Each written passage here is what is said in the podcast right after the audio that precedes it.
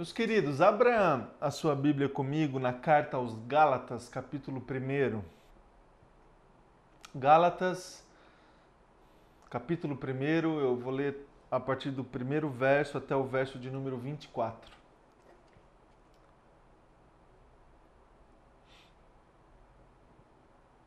O texto diz assim: Paulo, apóstolo enviado, não da parte de homens, nem por meio de pessoa alguma, mas por Jesus Cristo e por Deus Pai, que o ressuscitou dos mortos, e todos os irmãos que estão comigo, as igrejas da Galácia. A você, a vocês, graça e paz da parte de Deus, nosso Pai, e do nosso Senhor Jesus Cristo, que se entregou a si mesmo por nossos pecados, a fim de nos resgatar desta presente era perversa segundo a vontade de nosso Deus e Pai, a quem seja a glória para todo sempre. Amém. Admiro-me de que vocês estejam abandonando tão rapidamente aquele que os chamou pela graça de Cristo para seguirem outro evangelho, que na realidade não é o evangelho. O que ocorre é que algumas pessoas os estão perturbando querendo perverter o evangelho de Cristo. Mas ainda que nós ou um anjo dos céus pregue um evangelho diferente daquele que lhes pregamos, que seja amaldiçoado. Como já dissemos, agora repito, se alguém lhes anuncia um evangelho diferente daquele que já receberam, que seja amaldiçoado. Acaso busco eu a aprovação dos homens ou a de Deus? Ou estou tentando agradar a homens? Se eu ainda estivesse procurando agradar a homens, não seria servo de Cristo. Irmãos, quero que saibam que o evangelho por mim anunciado não é de origem humana. Não recebi de pessoa alguma, nem me foi ele ensinado. Ao contrário, eu o recebi de Jesus Cristo por revelação. Vocês ouviram qual o meu procedimento no judaísmo, como perseguia com violência a igreja de Deus, procurando destruí-la. No judaísmo, eu superava a maioria dos judeus é, da minha idade e era extremamente zeloso das tradições dos meus antepassados. Mas Deus me separou desde o ventre materno e me chamou por sua graça quando lhe agradou revelar o seu filho em mim para que eu o anunciasse entre os gentios. Não consultei pessoa alguma, tampouco subi a Jerusalém para ver os que já eram apóstolos antes de mim, mas de imediato parti, parti para a Arábia e voltei outra vez a Damasco. Depois de três anos, subi a Jerusalém para conhecer Pedro pessoalmente e estive com ele 15 dias. Não vi nenhum dos apóstolos a não ser Tiago, irmão do Senhor. Quanto ao que lhes escrevo, afirmo diante de Deus que não minto. A seguir fui para as regiões da Síria e da Sicília. Eu não era pessoalmente conhecido pelas igrejas da Judéia que estão em Cristo. Apenas ouviam dizer aquele que antes nos perseguia agora está anunciando a fé que outrora procurava destruir e glorificavam a Deus por minha causa. Até aqui. Vamos orar, vamos nos colocar agora diante de Deus, diante da palavra do Senhor agora em oração, meus irmãos e irmãs. Feche teus olhos, se coloque aí diante de Deus. Vamos orar. Obrigado, Pai Obrigado, Jesus, pela tua presença aqui agora, Deus, e muito obrigado pela tua palavra. É, nós, de uma forma muito contrita e reverente, nós nos colocamos agora, Deus, diante dela e clamamos, Deus, a ministração do Senhor e a ministração do teu Espírito Santo a partir da tua palavra. Que a transformação do teu evangelho a, a, alcance a nossa vida, o nosso coração. Que ela penetre, Deus, é, no nosso íntimo, Pai, essa manhã, para que a gente, no final desse tempo, para que a gente se sinta transformado e motivado, Deus, para seguir essa caminhada de mudança é, que o Evangelho do Senhor nos propõe. Que seja assim, Deus, que seja assim, Pai, que seja assim, em nome de Jesus. Amém e amém. Amém, meus irmãos e irmãs. Meus queridos, eu começo aqui com você agora, nesse domingo, é, uma série de mensagens é, utilizando a carta que Paulo escreveu aos Gálatas, às igrejas da Galácia, como a gente, como a gente acabou, como a gente acabou de ler. É, diferente de outras séries de mensagens que eu fiz aqui utilizando textos e livros da, das Escrituras Sagradas, eu vou caminhar pela carta aos Gálatas é, por, toda, por toda a carta, a partir do primeiro capítulo, e a gente vai seguir até, até o último verso dessa, dessa carta. Por isso que eu não sei até onde que a gente vai. A gente começa hoje e a gente segue os textos, lendo os capítulos, os versículos e é, expondo as verdades contidas é, contidas na, nesse, neste trecho da palavra de Deus, na expectativa de que Deus fale, na expectativa de que Deus fale comigo, na, na expectativa de que Deus fale com você através dessa carta. A gente sabe que boa parte do conteúdo do Novo Testamento são essas cartas que Paulo escreveu a igrejas, a comunidades. E Paulo escreveu essas cartas com o objetivo de exortar essas pessoas, de orientar essas pessoas, de direcionar essas pessoas para que elas se mantivessem no caminho, no caminho do Evangelho de Jesus Cristo, no caminho da verdade, no caminho alinhado com, com a vida de Jesus, com a mensagem de Jesus, com a vontade de Deus. É, estamos, obviamente, distantes historicamente deste período aqui onde essas cartas foram escritas mas muito próximos espiritualmente do conteúdo que nós encontramos dentro dessas cartas que Paulo escreveu a, a, essas comunidades. Da mesma maneira, nós precisamos de exortação, da mesma forma, nós precisamos de direcionamento, da mesma maneira, nós precisamos que os nossos olhos se abram para que a gente tenha todas as condições de se manter fiéis na caminhada, obedecendo a palavra de Deus, obedecendo a vontade que Deus tem para nós, é, tentando executar, exercer a vocação que Deus nos concedeu, nos chamando, nos convocando para o cumprimento da sua vontade e a expansão do seu reino.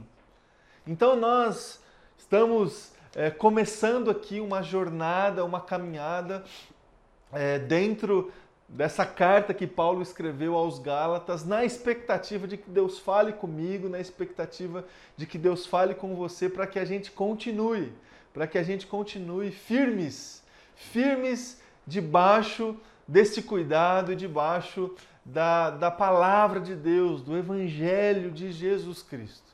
O contexto histórico que eu posso destacar aqui para você desta carta aos Gálatas, que é, se parece muito com outros contextos históricos de outras cartas que, que Paulo escreveu a outras comunidades, é o seguinte, meus irmãos e minhas irmãs, eu consigo aqui destacar, primeiramente, uma questão cultural que fazia parte do pano de fundo desta carta que Paulo escreveu aos Gálatas. Você sabe que Paulo foi convocado, enviado por Deus para pregar, para proclamar a mensagem de Jesus aos gentios, as pessoas de fora da comunidade judaica, as pessoas de fora desta nação, deste povo escolhido por Deus, Israel, o povo judeu. Paulo foi chamado, convocado por Deus para romper essas barreiras culturais, religiosas e levar a mensagem de Jesus aos gentios, aos de fora. Com isso, gentios foram se convertendo, pessoas de fora foram se juntando a judeus convertidos, a judeus que também é, entenderam a mensagem de Jesus. E nessas comunidades, em boa parte dessas comunidades que Paulo plantou, edificou, orientou, constava no corpo ali de é, membros dessas comunidades, tanto judeus como gentios. E aí, meus irmãos e irmãs, uma questão cultural sensível se instalava dentro dessas comunidades. Obviamente, obviamente, porque culturas diferentes, jeitos de convivência diferentes, é, padrões religiosos, culturais diferentes. Então, esta questão cultural da convivência e da interpretação, inclusive, da mensagem de Jesus, da mensagem do Evangelho, a partir dos lugares de cada um das comunidades, era uma questão muito sensível é, que Paulo precisou tratar, orientar e direcionar. Na carta aos Gálatas não foi diferente. Então existia uma questão é, cultural presente no contexto histórico da carta aos Gálatas. Um, uma segunda, uma segunda área que tem a ver também com este contexto da carta aos Gálatas é a questão doutrinária. Questão doutrinária. Ali já no primeiro século, eh, lideranças foram se levantando para desviar o real entendimento acerca da mensagem de Jesus, da mensagem do Evangelho. Eu conversei um pouco sobre isso com você no domingo passado, quando a gente leu a primeira carta de João onde ele descreve ali o espírito do anticristo, este espírito do, da, da, disseminação de heresias, de heresias, especialmente heresias gnósticas, que existiam muito ali no contexto do primeiro século. Então também existia este contexto de deturpações doutrinárias na carta que Paulo escreveu aos Gálatas. Ele precisou orientar, exortar, direcionar é, esta comunidade acerca dos desvios que estavam acontecendo dentro, no seio das igrejas da Galácia. Ele colocou isto claramente. O outro evangelho, ou os outros evangelhos estavam sendo ali propagados no meio dessa comunidade e ele se coloca ali para trazer as pessoas para que elas não abandonassem o real evangelho, a verdade contida na vida dele e especialmente na vida de Jesus Cristo. E um terceiro ponto que tem a ver também com o contexto histórico desta carta que Paulo escreveu aos Galas tem a ver com a prática do Evangelho. A dificuldade que algumas pessoas tinham de praticar a palavra, de viver a verdade é, que estava sendo ensinada.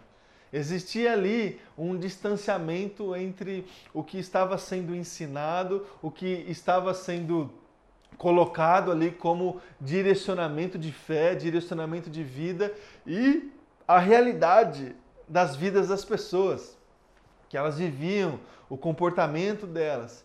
Então, é, Paulo também se colocou para orientar, para exortar, para direcionar essas pessoas no sentido da prática da palavra de Deus no sentido da prática da mensagem do Evangelho. Esse era o contexto histórico lá atrás, no primeiro século, da carta que Paulo escreveu aos Gálatas. Agora, meus irmãos e irmãs, eu queria que a gente pudesse já pensando neste contexto histórico da carta aos Gálatas, eu queria que a gente pudesse pensar em nós, no nosso contexto.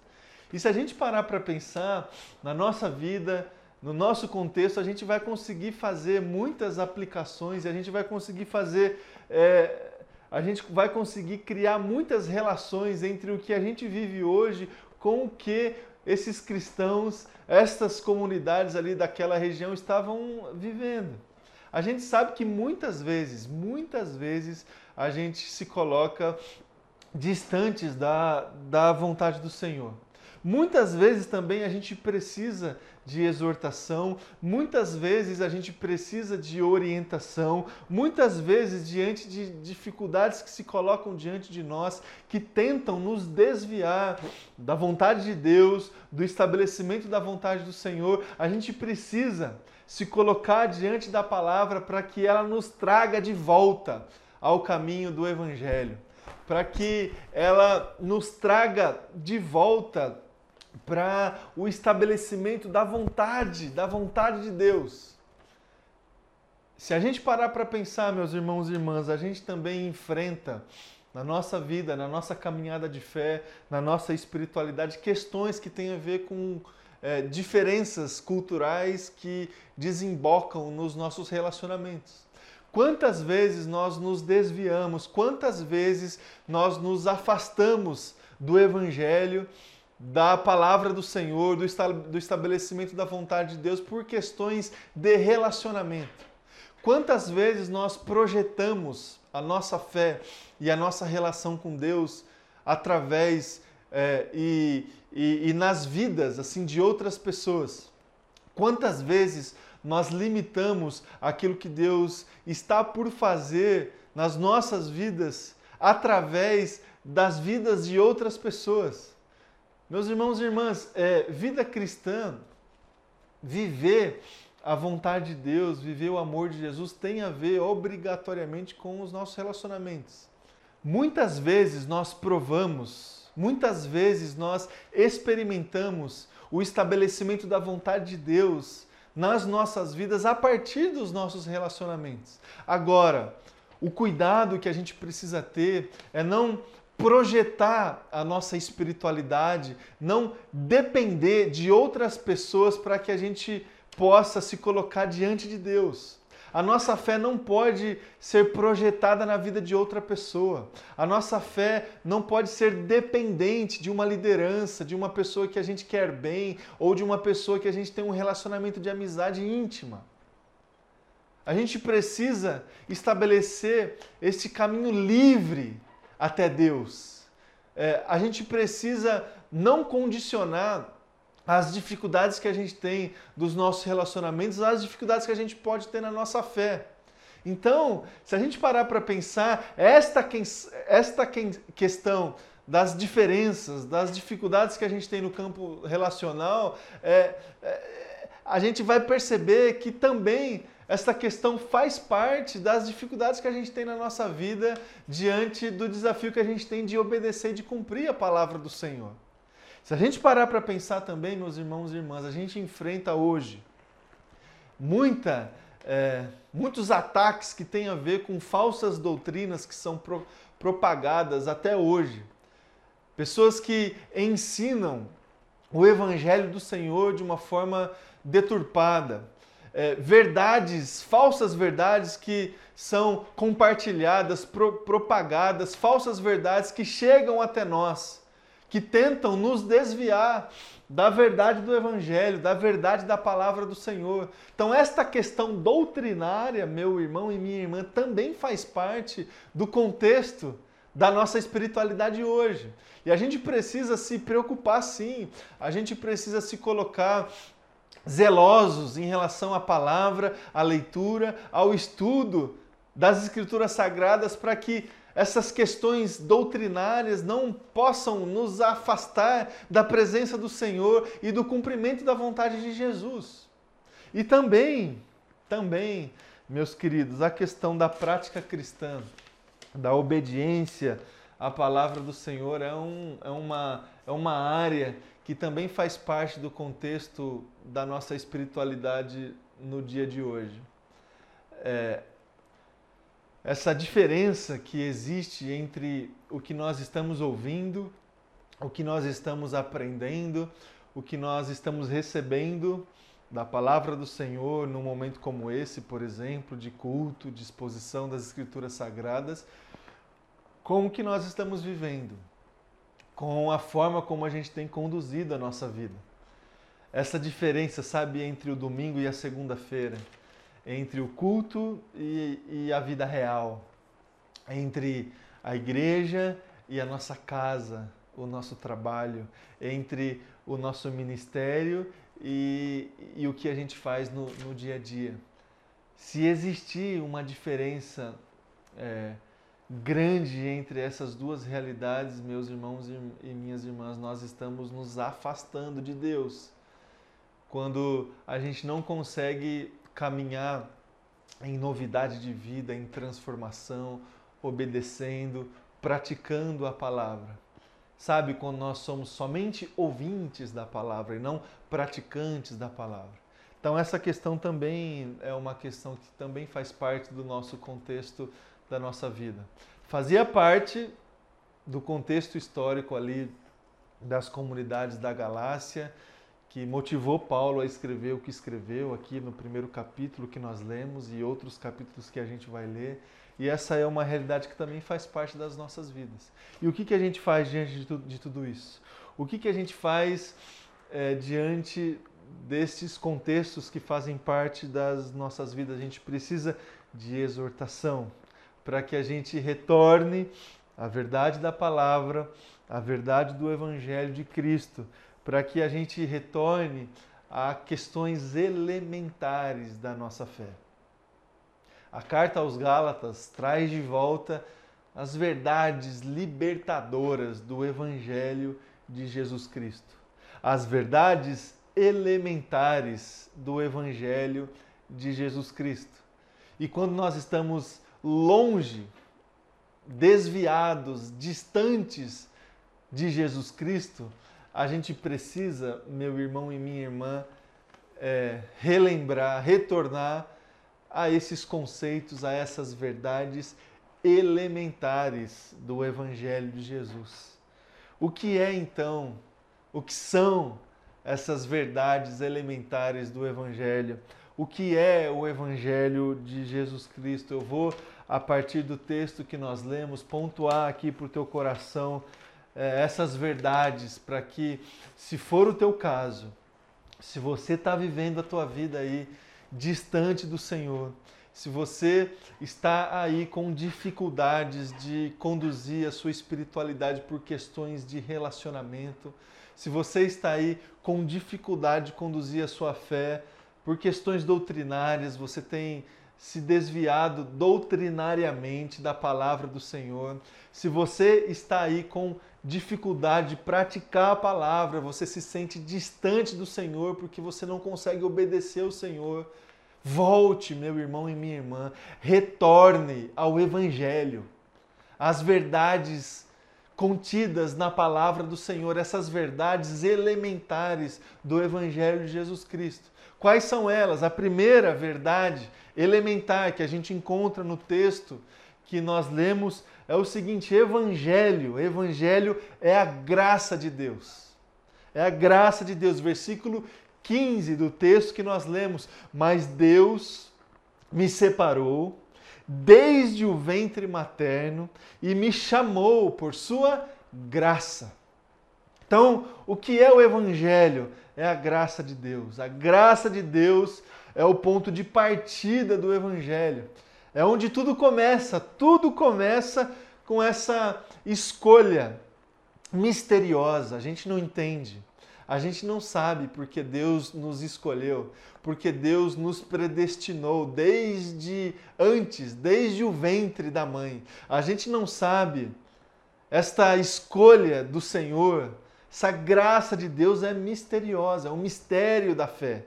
Esta escolha do Senhor também é amorosa, porque esta escolha demonstrou todo o amor do Senhor.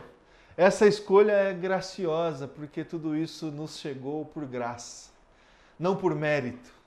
Começa na graça, não começa em nós. Não começa no, no que a gente pode fazer, não começa nos nossos recursos, não começa na nossa família, não começa em nós. O Evangelho, assim como Paulo pontuou aqui algumas vezes no texto que ele escreveu, o Evangelho não tem a ver com questões humanas.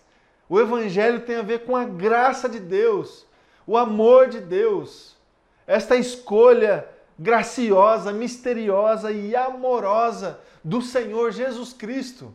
Meu irmão e minha irmã, volte às verdades elementares do Evangelho e saiba que Deus te escolheu. Deus te escolheu. Não foi o contrário. Não foi o contrário. O Evangelho de Jesus Cristo, o cristianismo, é esta religião onde Deus desceu, onde Deus se fez carne e habitou no meio de nós e nos amou e nos agraciou e nos escolheu. Não fostes vós que me escolheram, mas eu vos escolhi. Então não temos parte alguma neste mistério. Jesus Cristo se inclinou até nós. Nós não temos parte alguma, não foi o homem que achou Deus, que na sua procura encontrou Deus.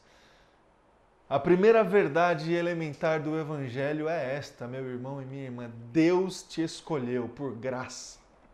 Por graça.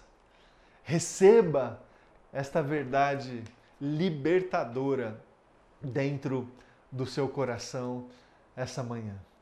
Uma segunda verdade que a gente encontra a partir do texto que nós lemos é o seguinte: o Evangelho é o resgate da perversidade. O resgate da perversidade, versículo 4 do texto que nós lemos. Que se entregou a si mesmo por nossos pecados, a fim de nos resgatar desta presente era perversa. Meus queridos, a condição humana o nosso coração caído, inadequado, entregue ao pecado, esta condição humana é o ponto de chegada do Evangelho. O ponto de chegada do Evangelho.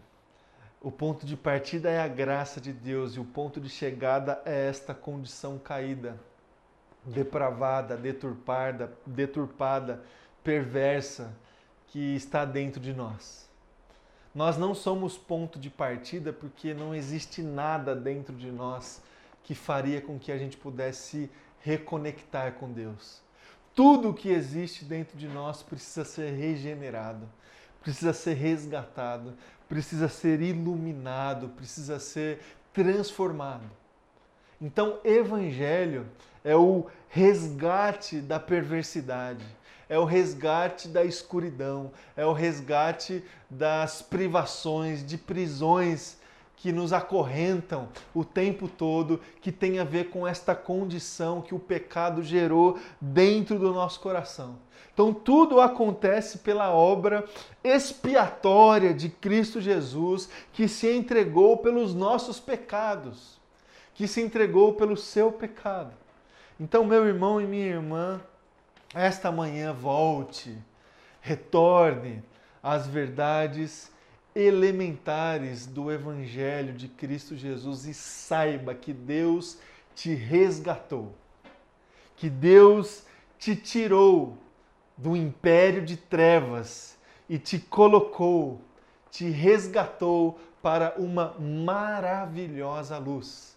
É o que diz lá a carta de Pedro, primeira carta de Pedro, é, capítulo 2, versículo 9. Saiba disso. Deus te resgatou. Esta é uma verdade elementar do Evangelho de Cristo Jesus. E para encerrar, a terceira verdade que eu queria colocar aí para o teu coração: Evangelho é testemunho de transformação. Evangelho é testemunho de transformação. Versículo 23 do texto que a gente leu.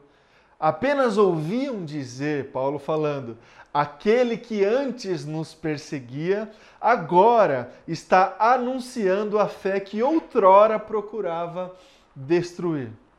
A transformação de vida é o sinal da caminhada do Evangelho.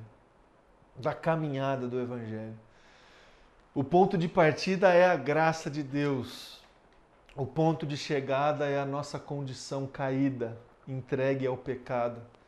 E a caminhada é de transformação, é de mudança.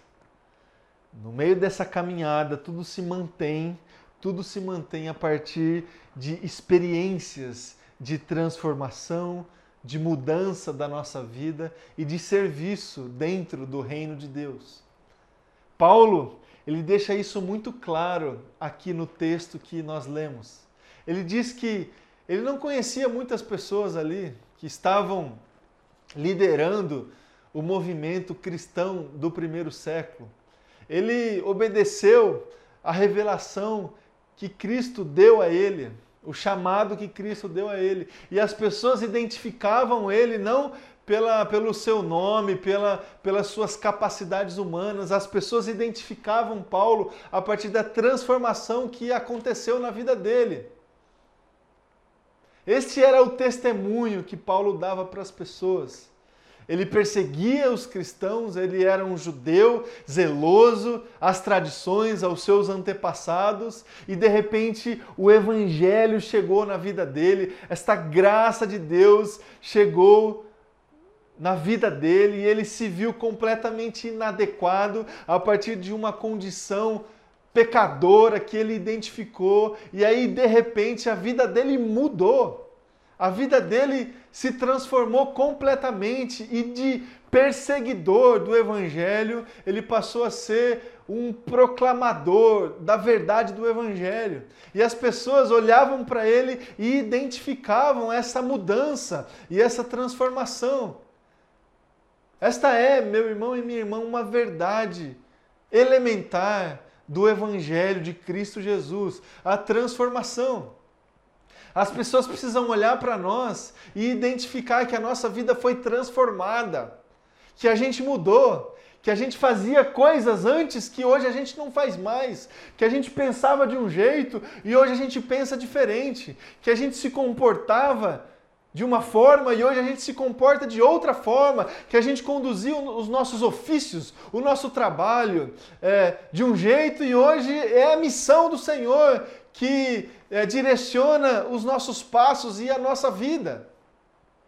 Então, meu irmão e minha irmã, volte, volte às verdades elementares do Evangelho de Jesus Cristo que nos liberta e saiba que Deus te transformou ou melhor, que Deus pode te transformar, que Deus pode mudar a sua vida para que você se coloque neste mundo, diante das outras pessoas, como testemunha, testemunha desse amor, servindo a Deus acima de tudo e servindo as pessoas em amor e a partir da graça de Deus.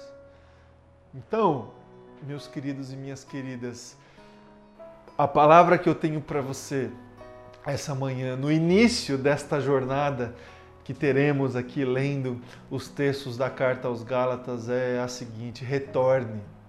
Retorne às verdades elementares do Evangelho de Jesus Cristo. Que Evangelho é esse? É, esse Evangelho tem como ponto de partida a graça de Deus. Deus te escolheu. Que evangelho é esse? Esse evangelho tem como ponto de chegada a nossa condição entregue ao pecado. Deus, Deus te resgatou. Que evangelho é esse? Esse evangelho tem a ver com mudança, com transformação de vida. Deus te transformou.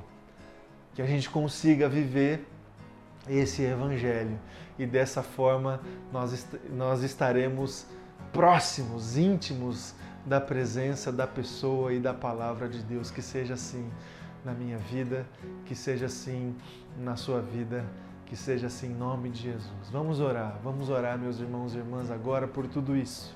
Se coloque diante de Deus agora através da sua oração.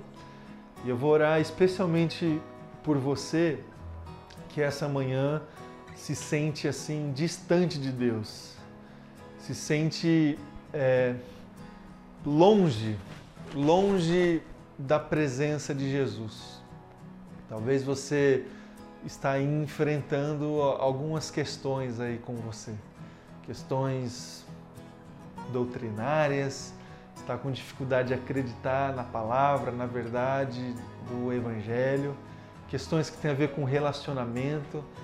Você acha que você está sendo conduzido muito mais por uma outra pessoa do que pelo próprio Deus você acha que as pessoas estão influenciando muito mais a sua fé do que o próprio Deus, te distanciando do Senhor, te influenciando para que você esteja longe do, dos caminhos do Senhor.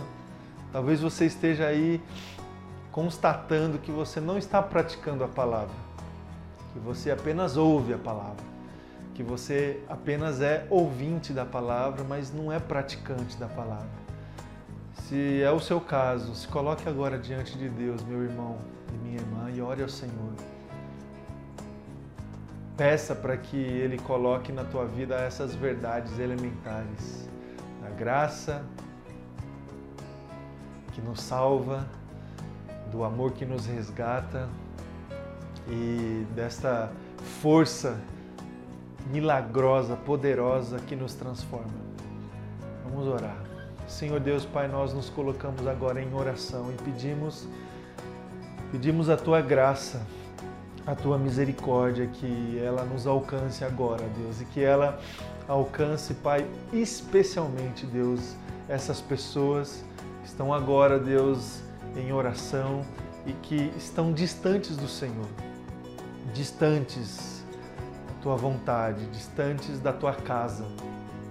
Eu quero orar, Deus, para que o Senhor traga de volta, Deus, essas pessoas, Deus, em nome de Jesus.